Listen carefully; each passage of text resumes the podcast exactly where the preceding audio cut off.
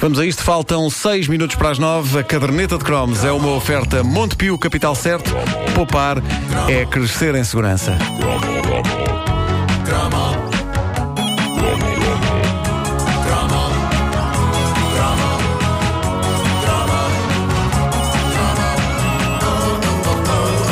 Material sagrado.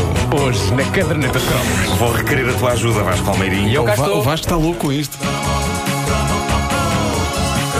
Sabes, eu, há, bocado, há bocado dizias, muita gente pediu. Eu não pedi, mas eu Mas gosto de pensar. sonhavas. Eu gosto de pensar que tu leste a minha mente e sabias Claro. coisas que eu próprio não sabia. Claro que sim. Ora bem, bem-vindos à reta final, aos últimos suspiros, às últimas colagens de cromos nesta caderneta. Para quem tem estado nos últimos tempos em Marte, sim, é verdade, a caderneta de cromos vai acabar e vai acabar por uma razão muito simples e pragmática. Estamos a chegar ao fim dos assuntos. Neste momento, aquilo que, era, aquilo que era uma despensa repleta de iguarias não é mais do que um armazém com eco, de cujas paredes eu vou raspando com uma espátula gasta. Um Salazar. Os últimos temas. Todo, todo este pedaço agora foi uma metáfora para o meu cérebro. Tão não sei bonito. se se apanharam. O armazém com eco, de cujas paredes eu raspo as últimas coisas. imagem, que imagem. Tens, tens uma dispensa na cabeça aí. tenho uma dispensa na cabeça. Tenho. A, verdade, é- a verdade é que é um espanto que tínhamos chegado aqui. Quando começámos esta rubrica, nunca suspeitámos que haveria tantas memórias da nossa infância e juventude. Eu lembro de conversas nossas no início em que.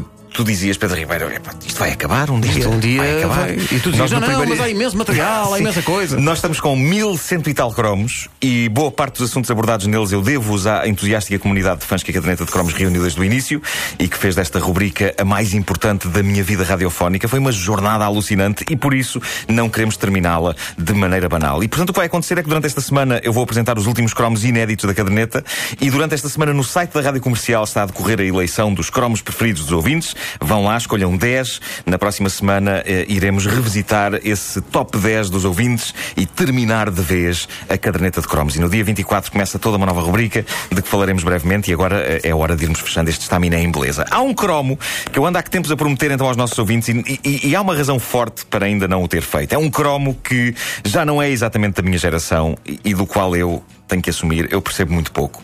Mas adorava perceber. É daquelas coisas nas quais eu tenho pena de nunca me ter embrenhado, porque eu via a alegria no olhar das pessoas que abraçaram esta quase religião que irrompeu pelos nossos ecrãs adentro em 1996, apesar de, na verdade, a origem desta saga datar de 1986, uma década antes. Mas sim, o ano de, 80 de 96 foi marcante para os jovens portugueses. Foi o ano em que a vida deles mudou após o contacto com Dragon Ball. Tu tens aí a música de Dragon Ball? Eu não te disse isto no início da, da, da rubrica, mas Como, se tiveres aí a música, está na altura de lançarmos isso agora com grande poder. peraí, peraí, deixa-me ver. Eu, eu adoro o tema musical do Dragon Ball. Mas queres o primeiro tema ou porque eu tenho- eu tenho segundo? não, dois gosto mais do segundo. O Dragon, Ball Z. Z, Z.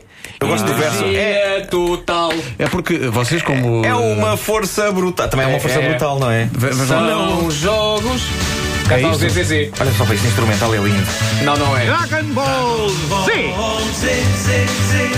Energia total. Parece um anúncio de pilhas neste momento. Dragon Ball Z, Z, Z. Em luta contra o mal. É, pá, que sanfona alegre.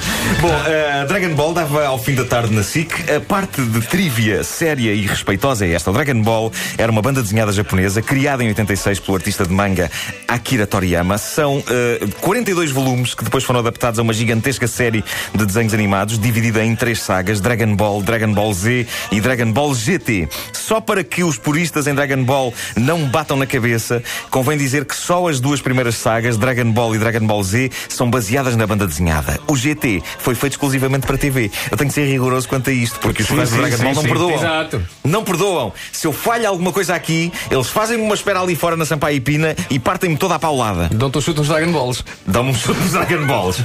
Caramba. Já basta o Primeiro-Ministro ter-te. é que- O Primeiro-Ministro espancou-me uns na espancado hoje. Sim.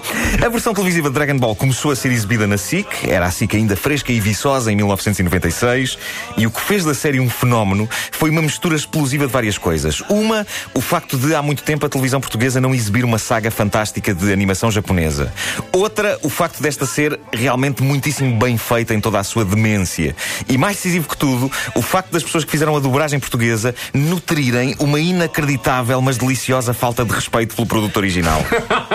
Eu tive a ocasião de falar sobre o Dragon Ball com três das pessoas que mais contribuíram para a anarquia total e completa da versão portuguesa: o Joaquim Monchique, o Kim Bay e o Henrique Feist. Todos eles confirmaram que o Dragon Ball soltava o maluco que havia dentro deles. Foi-lhes dada uma vigorosa dose de liberdade para improvisar. Eles abraçaram-na com um entusiasmo tal que eu ouço a dobragem portuguesa do Dragon Ball e eu fico com inveja de não ter lá estado. Há várias compilações de momentos de ouro da dobragem portuguesa do Dragon Ball no YouTube. Todas elas proporcionam pedaços bem passados. Qualquer uma serve. É só carregar no play. 3, 2, 0. Agora, se ainda não deu o toque de entrada para as aulas ou se ainda estou em casa, fiquem aí para ver. Este ainda não percebeu que ainda faltam 60 episódios para acabar.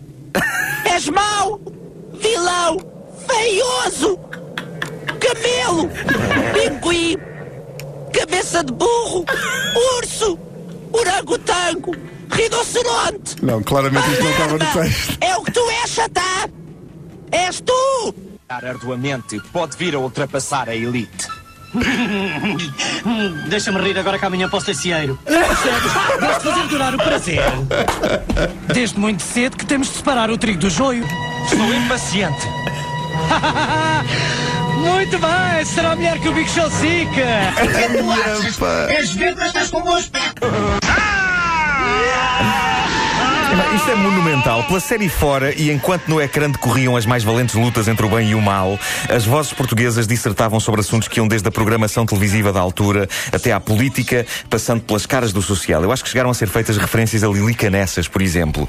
E muita gente não teve bem consciência disto, mas a dobragem portuguesa das séries do Dragon Ball é das coisas mais iconoclastas e rebeldes que já se fizeram na televisão portuguesa. E muita gente não teve consciência disto porque achou que o Dragon Ball era uma coisa só de miúdos.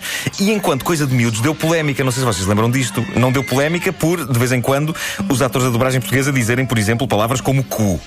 Deu polémica porque alguns pais revoltaram-se contra aquilo a que chamavam a violência extrema da série. E a verdade é que é tão extrema e ao mesmo tempo tão desprovida de sangue que eu acho que não chega a ser violência, que eu acho que aquilo é demasiado surreal para entrar na categoria de violência. Olha, eu acho que são 9 e 1 da manhã. Eu se calhar que vou continuar este programa na segunda edição. Está bem. Até porque, É que ainda falta ver- falar, falta falar das, das- das personagens Tu ai- todas deste Tu universo. ainda não entraste mesmo no Ainda Dragon não, Ball. ainda não, porque só de ouvir o- os sons da, da dobragem portuguesa, pá. Eu acho que é maravilhoso. Sobe lá o som mais um bocadinho. minhas, pronto. tu contas com o ovo no cu da galinha.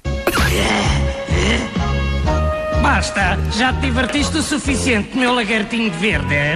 Então, vens ou não vens? A casa de banho é por aqui, despacha-te. Ela dá-me ordens.